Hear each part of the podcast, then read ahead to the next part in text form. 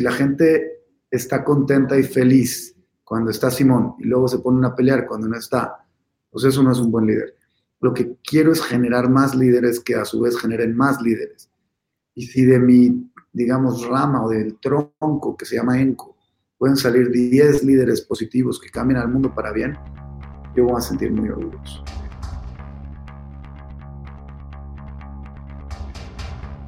Bienvenidos al podcast de Trade Masters, el único podcast que te ayuda a crecer si trabajas o emprendes en los negocios internacionales. Yo soy su anfitrión, Oscar Rueda, y en esta ocasión estaremos conversando con un invitado muy especial que inició su carrera en los negocios internacionales hace más de 20 años en la empresa textilera de la familia.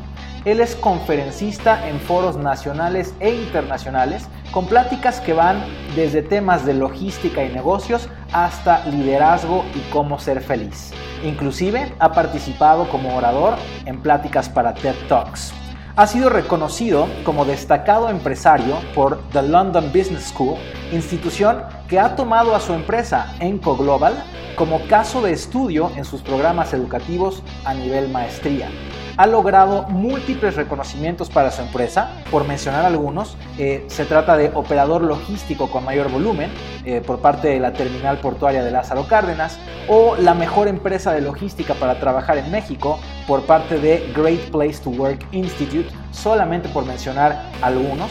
Y en lo personal se le ha reconocido como emprendedor del año en varias ocasiones por parte de Ernst Young así como como experto en el mundo de la logística en diversos medios de comunicación para los cuales colabora, como pueden ser The Times, The Washington Times, Fortune Magazine, Leader to Leader Journal e Inc. Magazine. Simón Cohen, bienvenido al podcast. Hola, mi querido Oscar, muchas gracias por tu invitación. Al contrario, Simón.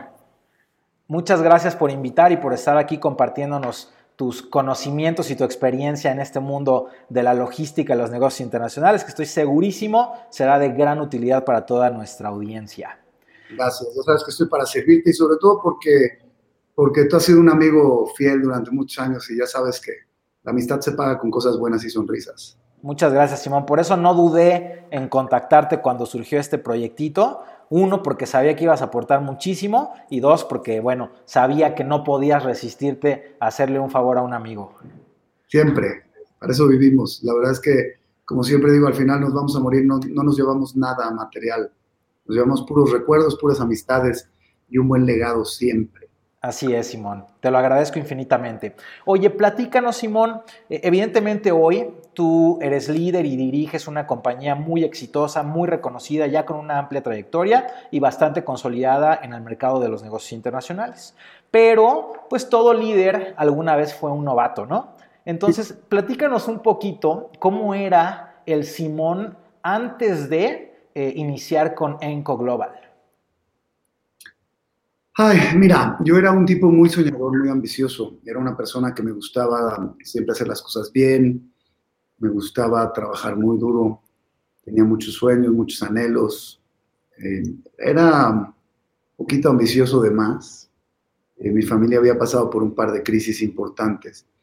yo me había prometido a mí mismo que nunca íbamos a volver a pasar por una crisis tan importante como la que tuvimos, por ejemplo, en el año 94, cuando se devaluó todo todo en México y el dólar se fue de 3 a 10 pesos y las tasas de interés estaban en 130%, cosa que probablemente tu generación, mi querido amigo joven, no ha vivido, pero nosotros sí lo experimentamos cuando éramos niños. Era una locura. Eh, la verdad es que yo era un tipo eh, muy disciplinado siempre. Desde chavito me gustó hacer las cosas bien, by the book. Nunca fumé, nunca tomé en exceso, siempre fui muy cuadrado, ni se diga drogas o cosas así, era todo cuadrado, muy deportista. Eh, ese Simón joven quería ir a las Olimpiadas. De hecho, me quedé muy cerca de, de, hacerlo en Atlanta 96. La verdad que esa noticia, cuando, cuando me dicen a mí que no voy a ir a Atlanta, me causa, me causa, buscar una frustración enorme.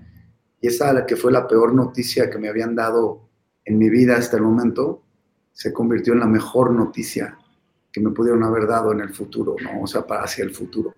Entonces, eh, así era yo.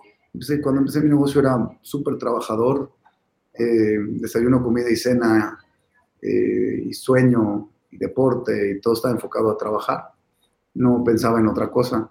Lo mío era que quería ser un ganador en la vida y era demasiado obsesionado con el tema de los negocios.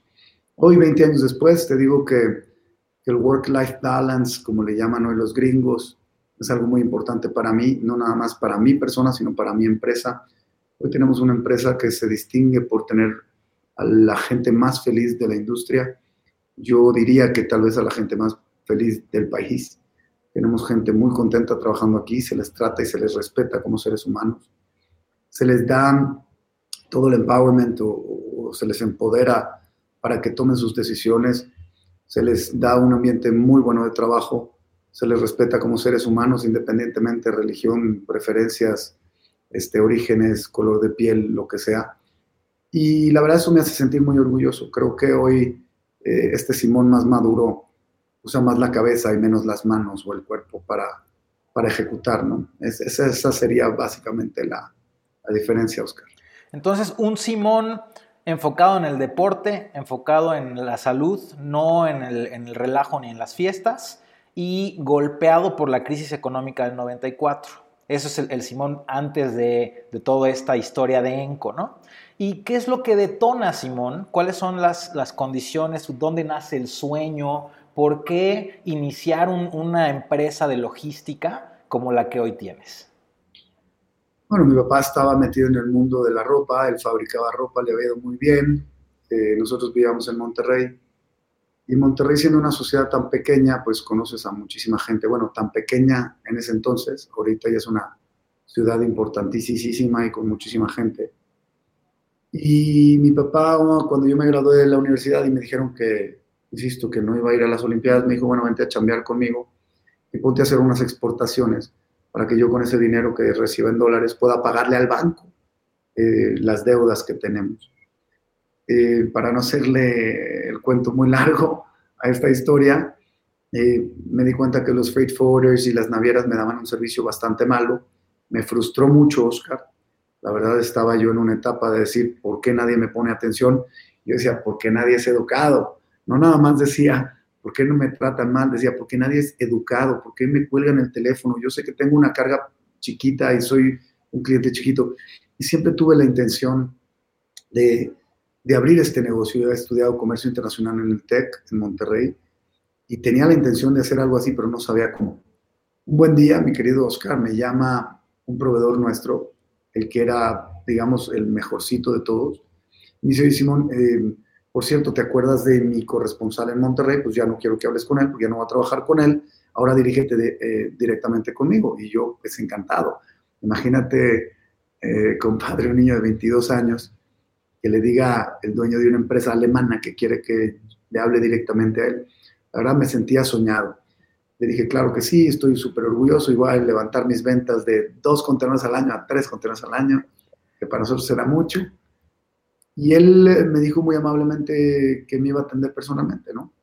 Al final de la llamada, antes de colgar, me dice, oye, antes de que me cuelgues, hoy no conoces a alguien en Monterrey que pueda usar yo como mi agente de ventas, que tenga buen inglés, que tenga entre 30 y 40 años, que, que sepa de industria y que tenga una buena conexión en la sociedad, un buen network. Y yo dije, pues yo. La verdad es que ha sido la respuesta más rápida y más exitosa que he tenido en mi vida. Este hombre vino a Monterrey. Eh, primero me había dicho que no, que no le latía porque estaba yo muy chiquito, 22 años, pues es un niño.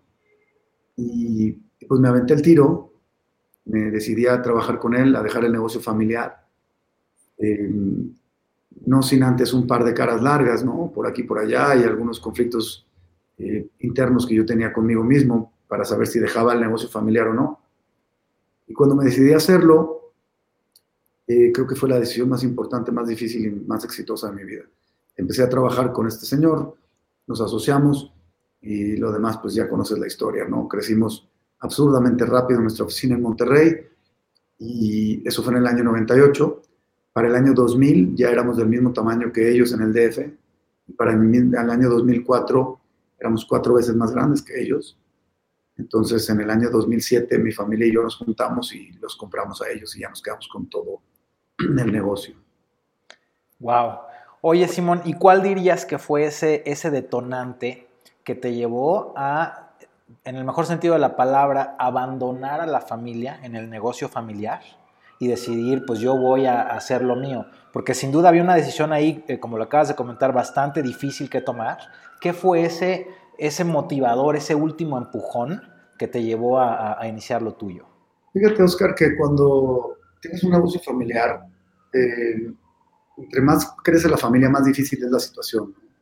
Si no tienes reglas muy claras, si no tienes orden muy estricto, eh, los negocios familiares se pueden convertir en una bomba atómica. Si los manejas bien, son una maravilla, como actualmente creo que manejamos nuestros negocios familiares. Pues si los manejas mal, creo que pueden ser un, detonante para problemas personales que se llevan después este, a las esposas y a los primos y a los cuñados y puede ser desastroso. Entonces lo que decidimos era que queríamos ponerle una pata más a la mesa, ¿no? Estábamos todos metidos en una sola, una sola fábrica, era mi papá, mi mamá, mi tío, mi tía, mi prima, todos estaban ahí metidos. Y, yo iba a entrar y me faltaban, estábamos sostenidos de una sola pata, eh, y después decidimos hacerlo, ponerle más opciones en la mesa. La verdad es que no tenía mucho que perder en caso de fracasar, sabía que tenía las puertas abiertas para regresar. Pero yo tenía en mi mente que nunca iba a fracasar. Yo quería demostrarle a mis papás y al mundo que, de lo que era capaz y de que así como había sido exitoso en nuestros aspectos de mi vida, iba a ser exitoso en los negocios. Y el éxito, cabe, cabe mencionarlo, el éxito no es una cuenta de cheques en el banco, ni es tener un coche más bonito. Hay gente miserable que tiene Ferraris, ¿no?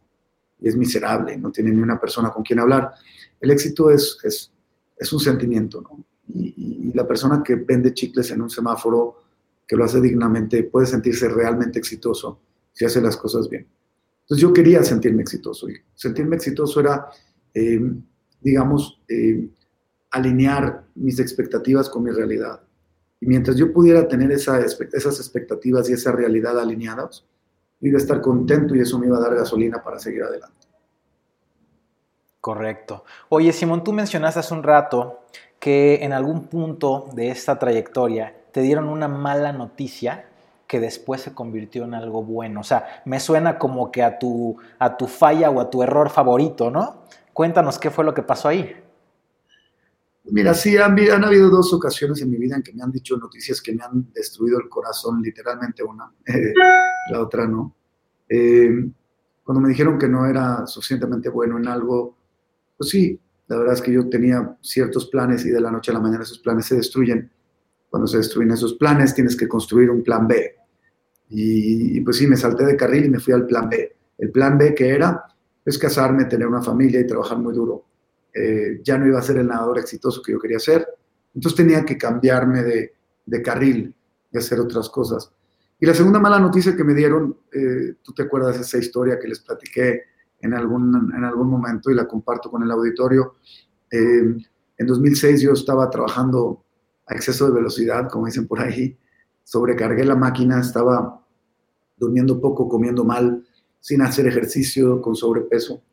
Y en un viaje a China, eh, varios días estuve sin dormir, porque cuando eres emprendedor, tú bien sabes, pues tú eres el, sol del sistema solar. Depende de ti todo todas las decisiones que se toman en una empresa dependen de ti, desde la marca de la pluma hasta si hay papel para sacar las manos en el baño, hasta el contrato más jugoso que puedas tener. Y entonces yo trabajaba de día presentando mi empresa en China y de noche eh, con México. Entonces más o menos cinco o seis días sin dormir, muy apasionado, con el acelerador a fondo. Y un viernes por la noche, ese 20 de mayo del 2006, fui a cenar con unos japoneses, dueños de una naviera, estaba yo en Hong Kong. Y me sentía muy mal ese día, no quería más trabajar, estaba bastante débil, pero tenía que atender a estas personas, saqué fuerzas de no sé dónde, como quien dice, saqué el foie. Este, y llegué a la cena y en ese momento cuando los veo entrar a ellos al restaurante, me da un golpe fuerte el corazón, un golpe muy, muy fuerte y a los 30 segundos el siguiente golpe que me hace desmayar y me caigo de la silla, abro los ojos y estoy en una ambulancia y me dice el médico que me acaba de dar un ataque al corazón. Eh, para mí esa fue la peor noticia que me han dado en mi vida. La verdad es que durante las siguientes dos horas, entre que llegamos al hospital, me atendieron y me hicieron un buen diagnóstico, yo pensaba realmente que me iba a morir. En esas dos horas, mi querido Oscar, no me pasó por la cabeza el negocio nunca. Me pasó por la cabeza mis hijas, mis padres, mis amigos, mis hermanos, por supuesto, mis cuñadas, eh, la gente que más quiero, mis maestros, pero nunca me pasó por la cabeza el tener más contenedores o mover más fletes o que Enco fuera una empresa más grande. Y eso lo tomé como una lección de vida. Estuve un buen rato en el hospital, varios días, después estuve varios días en el hotel, descansando y recuperándome, y cuando decido tomar el vuelo de regreso, que me pasa lo mismo, pero a 40 mil pies de altura, no, no se siente nada padre, compadre. El estar ahí arriba y sentir que te vas a morir eh, es una sensación que muy pocos han vivido para contarlo y yo quiero compartir esto con tu audiencia, porque no se esperen a que ustedes tengan esa mala sensación para aprender. Total, estuve un año eh, bastante mal, tomando medicinas y sufriendo un poquito con mi salud, hasta que decidí deshacerme de este problema, ¿no? Y me fui a, a una playa donde estaba con mis hijas tratando de dejar medicinas y, de relajarme. Cuando un buen día se va la luz, me salgo de todo lugar, me salgo a la playa a ver las estrellas porque mis hijas estaban asustadas, las pongo en mi panza y nos acostamos junto con mi esposa. Y me suelto a llorar, compadrito, me suelto a llorar como los machos, los machos lloramos en público. Y me suelto a llorar y les prometí a mis hijas que, que yo iba a ser el hombre más feliz del mundo después de ese día. Y a partir de eso, de esa promesa que les hice a ellas, eh, he procurado estar siempre contento, siempre positivo, siempre con buena energía, siempre con buena vibra, tratando de ayudar lo más que puedo. Y eso se ha traducido en bendiciones infinitas para mí y para mi familia. O sea, la moraleja en esto es el que más da, más recibe. Y no es que yo lo hice por recibir, sino lo hice por dar. El placer de dar es muchísimo mayor que el placer de recibir. Y lo tenemos que encontrar y tenemos que ayudar a la gente y no dar en el aspecto económico, Oscar, es dar en el aspecto afectivo, en el aspecto de soporte, en el aspecto de amistad. Y ese balance que tú encuentras en la vida eh, te hace recibir puras bendiciones, puras cosas buenas, padres, y las que no son padres las recibes con una buena cara. Y cuando llegan no las, no las ves tan malas. Entonces al final del día, lo que, lo que me prometí es que yo iba a ser la persona más feliz del mundo. Eh, estoy tratando todos los días de estar contentísimo siempre, de poder contagiar eso y de poder dejar un legado y una huella importante en la vida de toda la gente que se me aparezca enfrente. Y ojalá este medio sea, para, sea un buen medio para, para decirle a tu audiencia de que las cosas sí son muy importantes, pero no tan importantes si lo comparas con la vida. Entonces, decía Albert Einstein que pues, todo es relativo, ¿no? Y pues sí, le dieron la mente más brillante del mundo por decir eso, y pues sí, todo es relativo. Si lo comparas con la muerte, nada es importante. Entonces, hoy tenemos que comparar nuestra vida con la muerte. Em, es un reloj de arena nuestra vida, que lo voltean cuando nacemos, pero nos tapan la cantidad de arena que trae ese reloj. No sabes cuándo te puedes ir de este planeta. Y en el momento que te das cuenta, pues a lo mejor vas a la mitad, pero pues no sabes. Y a lo mejor se te acaba el 20 mañana o pasado mañana o dentro de un año y pues simplemente te vas repentinamente y dejas puro dolor. Hay que dejar alegría, hay que dejar un buen recuerdo, hay que dejar un buen legado, hay que hacer las cosas bien mientras estamos aquí. Y eso es, eso es la historia. Esa es la segunda peor noticia que me han dado, que se convirtió en mi motivo de vida y en mi, en mi lema favorito, que es somos gente de alto rendimiento, pero feliz. Wow, increíble. Oye, Simón, entonces, si estoy entendiendo bien, a ti te dan la noticia de que no puedes continuar en el deporte y eso te abre la puerta al mundo de los negocios, ¿no? Entonces caes o te empiezas a dedicar más fuerte al mundo de los negocios.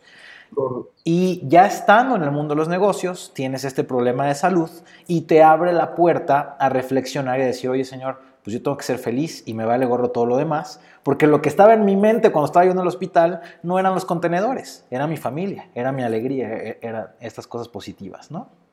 Por supuesto, sí, 100%, 100%, Oscar.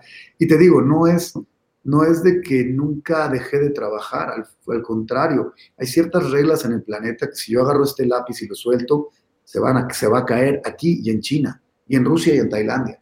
Esas reglas no las inventamos ni tú ni yo. Y la regla dice que si tú trabajas, generas dinero y con ese dinero puedes comprar cosas. En ese mundo vivimos y no lo podemos cambiar. Entonces tenemos que adaptarnos a eso. Y nosotros obviamente necesitamos trabajar por dinero. No podemos irnos a la playa, tirarnos y ver las estrellas toda la vida. Porque obviamente, bueno, hay gente que lo hace. Yo no. No va conmigo. La felicidad que yo busco es una felicidad que está balanceada entre el trabajo que me encanta hacer, los amigos que tengo dentro de la oficina, los amigos que tengo fuera de la oficina, la familia, la familia de ustedes, la familia mía, la familia de todos, y, el dejar un legado. Y para mí, eh, esta empresa de logística, pues no vende logística. Esta empresa de logística vende felicidad a través de la logística. Y como le dije a una persona que me entrevistó hace unos meses de, de la revista Harvard Business Review, eh, nosotros somos la, persona, la empresa que queremos hacer personas más felices. Como consecuencia vamos a tener las personas más productivas y como consecuencia vamos a generar utilidades para los accionistas. Es así de fácil. En este camino, Simón, de balancear la vida personal, la felicidad con los, con los negocios y con el dinero mismo, ¿no? Que por lo que entiendo, pues tenemos que buscar este balance entre todos estos factores. ¿Cuáles han sido las claves del éxito para Simón Cohen en ese aspecto? Primero definamos éxito. Insisto, éxito es muy relativo. Si me comparo yo con Bill Gates, soy un idiota. O sea, si me comparo con, con Jeff Bezos, pues un poquito más idiota. Pero, pero es que tiene que ver con la satisfacción interna que tengas tú mismo. ¿Sí me explico? O sea, al revés, a mí me tocó emprender pero hay otra gente que no puede emprender o que tiene diferentes capacidades. Yo creo que las claves eh, es rodearte de gente mejor que tú, rodearte de gente que sea más capaz que tú, rodearte de un equipo extraordinario, rodearte de gente que te inspire, rodearte de gente con la que te puedas reír. O sea, mis juntas con mi personal, pues creo que tú las has visto un par de veces, pero son carcajadas y lágrimas, pero de risa y la verdad es que nos molestamos mutuamente, pero riéndonos y, tomamos la vida por el lado humano, pero nunca han visto gente más productiva. Perdón, cuando hay que, tomar decisiones las tomamos, somos firmes y tajantes, somos, eh, como dice nuestro lema, high performance, happy people. O sea, somos gente feliz y de alto rendimiento. Eso es para nosotros súper importante. y, al final, pues si me dices cuál es la clave del éxito, insisto, eh, la gente que nos rodea. Rodéate de gente mucho mejor que tú. Entrénalos si no lo son y aprende algo de ellos. Siempre la gente tiene algo que, en lo que es mejor que tú. Aprende, sé humilde. Eh, hay un dicho de Roosevelt que me encanta. Keep your eyes in the stars and your feet on the ground. Mantén tu mirada en las estrellas y tus pies en la tierra. Y la verdad, hay épocas en las que tenemos que hacer cosas y épocas en las que tenemos que gozar las cosas. Y, hay otras frases, yo soy muy de frases, ya te vas a dar cuenta. Pero dice, haz lo que tienes que hacer hasta que puedas hacer lo que quieras hacer. ¿Ok? Haz lo que tengas que hacer, o sea, haz tu trabajo mientras lo tengas que hacer para que después puedas hacer lo que tú quieras hacer. Porque si no, nos volvemos esclavos, porque la necesidad nos mata. Entonces, tenemos que seguir pedaleando esa bicicleta eh, constantemente. Y al final, pues aprender de que somos gente que tenemos que cambiar, que tenemos que cambiar constantemente, que tenemos que ser eh, abiertos a un cambio constante, que es lo único que existe fijo, y, y entender otra frasecita que me encanta, que dice, cuando nada cambia, si yo cambio, todo cambia. Insisto, cuando nada cambia, si yo cambio, todo cambia. Entonces es un, tema de perspectiva, mi querido Oscar, y todo eso va, va por ahí. Maravilloso. Entonces, la clave del éxito, según Simón, es perspectiva, o sea, tener una visión positiva o al menos una visión la que fuera de la vida y seguir esa visión. Eh, y sobre todo apoyarte de la gente correcta, ¿no? Hacer equipo correcto con, con gente pues, que no solamente empaticen en lo profesional, sino más importante, por como te estoy escuchando, en la parte personal, que puedas congeniar con ellos, que puedas tener risas con ellos, que puedas disfrutar con ellos, ¿no? Absolutamente, y que gastes tu energía de manera positiva, porque la energía, eh, si los científicos no son charlatanes, no se construye, sino se transforma. Entonces, nomás nos dan cierta cantidad de energía durante el día. Entonces, gástala de manera productiva, positiva. No la gastes porque el taxista te cerró y le pusiste cara larga y se te fue tu energía, te drenó por pelearte con un taxista que no sabes qué hay atrás de la vida de esta persona, ¿no? Entonces, te peleas con él, llegas a la oficina drenado y no puedes ser creativo, no puedes eh, sonreír, no puedes generar, no puedes crear. Entonces, esa energía que tenemos, tenemos que utilizarla para bien, de una manera positiva. Porque no hay, no hay más. Correcto. Por lo que entiendo entonces, tu visión del éxito o tu definición de éxito sería empatar, ¿no? Lo que a ti te hace sentir bien con lo que haces. Y si logras esto, no quiere decir dinero, no quiere decir más que ser congruente con lo que tú estás buscando y si lo logras, eres exitoso. ¿Cuál sería entonces, Simón, tu definición de liderazgo de líder? Hay una definición que me encanta de Sheryl Sandberg. No sé si sabes quién es Sheryl Sandberg, es la número dos de Facebook. Es una persona extraordinaria, es una líder nata que dice, un líder es lo que saca lo mejor de su gente y que perdura en su ausencia. Eso es un líder. Para mí eso es, es algo que, que trabajo mucho, yo viajo muchísimo, pero si, cuando, si la gente está contenta y feliz cuando está Simón y luego se ponen a pelear cuando no está, pues eso no es un buen líder. Lo que quiero es generar más líderes que a su vez generen más líderes. Y si de mi, digamos, rama o del tronco que se llama ENCO pueden salir 10 líderes positivos que cambien al mundo para bien, yo voy a sentir muy orgulloso.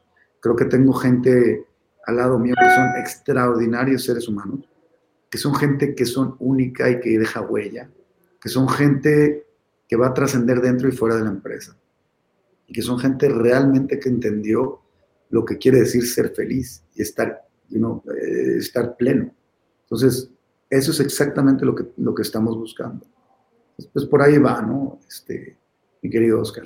¿Qué consejos nos daría Simón a quienes ya sea tenemos una empresa, que somos la cabeza, como bien decías, pues el, el sol del sistema, o para quienes dirigimos un equipo, o para quienes tenemos el proyecto de hacerlo, de tomar una posición directiva o de iniciar un negocio. ¿Qué consejos nos darías para ser los mejores líderes posibles con base en la definición que me acabas de dar?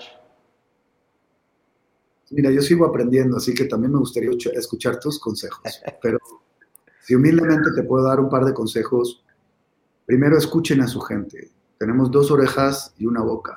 Escuchar el doble y hablar la mitad. Tenemos que escucharlos, escucharlos, escucharlos. Ser humildes, entender que no tenemos toda la razón. Trabajar en el tema de confianza y respeto. ¿Qué es confianza? Confianza es que cuando yo delego algo sé que lo van a hacer mejor que yo. Y respeto, según Emmanuel Kant, que me encanta esa definición, es el derecho que tienen los demás a pensar diferente que tú. Y eso es algo súper importante. Respetar que la gente piense diferente y enriquecer. Y por último, si me permites alargarme un poquito en esta respuesta, eh, sería nunca perder el hambre de aprender. O sea, siempre tenemos que aprender más. Eh, a mi edad y con la experiencia que tengo, yo sigo yendo a la universidad todos los años, sigo estudiando, sigo leyendo una cantidad infinita de artículos, libros, reportajes, videos. Hoy es muy fácil, podcasts como los, tuyos, que nos dejen algo de aprendizaje a todos, este, escucharlos mientras haces ejercicio, en vez de andar viendo telenovelas, te van a hacer una persona mucho más capacitada y vas a tener mucho más eh, eh, argumentos para poder ser exitoso y salir adelante. Insisto, aprender es, es un tesoro y hay que seguir con esa hambre. Correcto, muchas gracias Simón. Esos son tus consejos y ahora, ¿qué dirías que es lo más difícil de ser un líder? Bueno, es que un líder no tiene que tener ninguna dificultad si es un líder nato.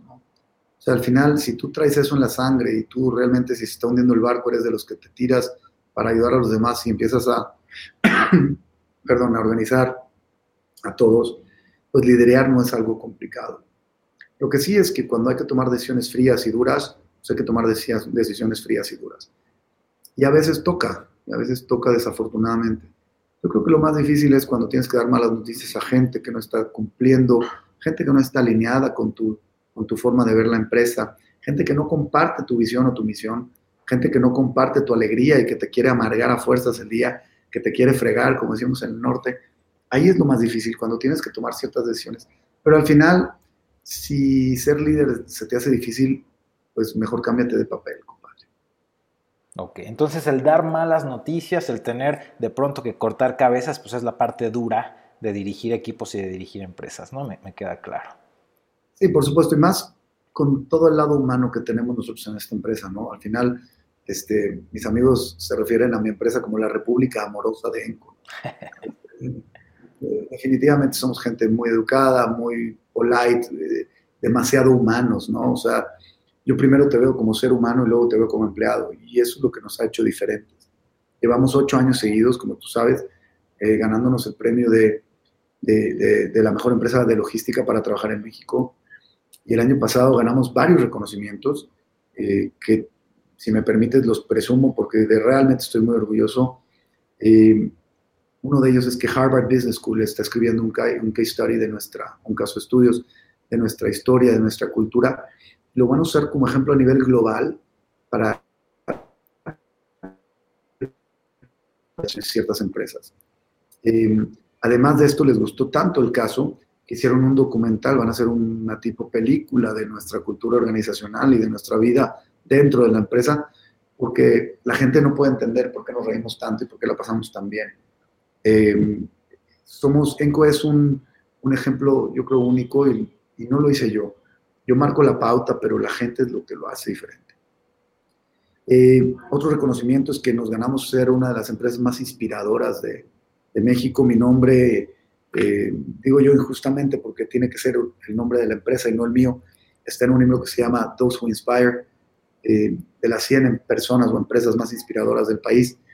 Y el año pasado también me dieron el, el grandísimo reconocimiento, Oscar, eh, de votarme como el eh, Most Trusted CEO de México, o sea, el director general más confiable del país.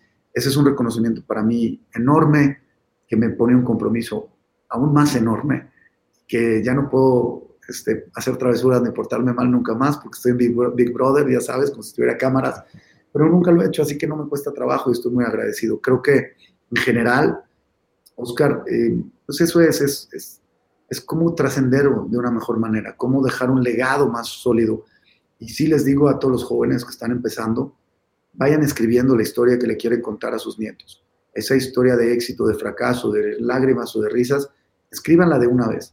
La historia que ustedes visualicen es lo que va a suceder y vayan escribiendo ese libro, vayan escribiendo ese cuento en sus mentes o inclusive documentándolo, ¿no? Porque creo yo que es algo es algo que nomás tienes una oportunidad en la vida de hacerlo, porque es una sola vida la que tenemos hasta donde conocemos.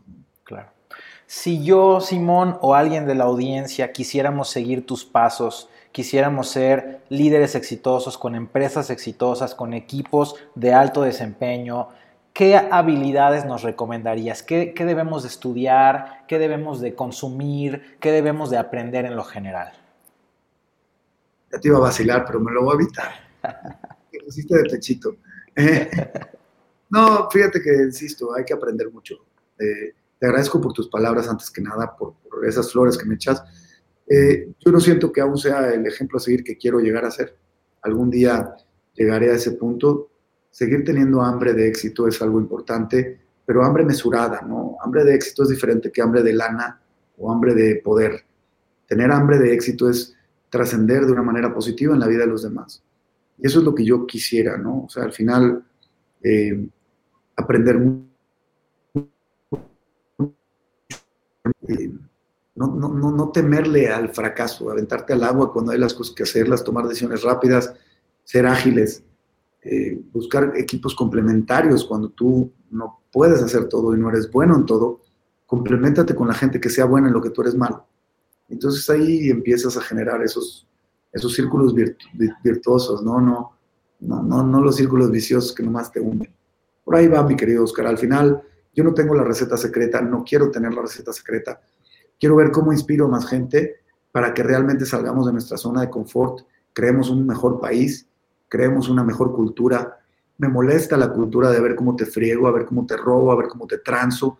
Me molesta, me causa mucha rabia, mucho coraje y ni modo, estoy tratando de cambiarla en, la manera en que yo puedo y mi equipo puede. Yo he visto resultados impresionantes en nuestra industria. de ser una industria absurdamente corrupta. Hoy sigue habiendo corrupción, pero un grado mucho menor, gracias a los esfuerzos que gente como nosotros hemos hecho. Correcto. Si me lo permite, Simón, un par de preguntas más y terminamos la entrevista. Eh, en esta trayectoria que has tenido, Simón, y viendo en retrospectiva, ¿qué cosas hubiera Simón Cohen hecho diferentes? Uy, yo creo que estoy encantado de estar donde estoy. Y, y, si hubiera hecho algo diferente, no estaría donde estoy. Claro. I have no regrets, como dicen los gringos. No, no tengo ningún arrepentimiento ni ningún remordimiento.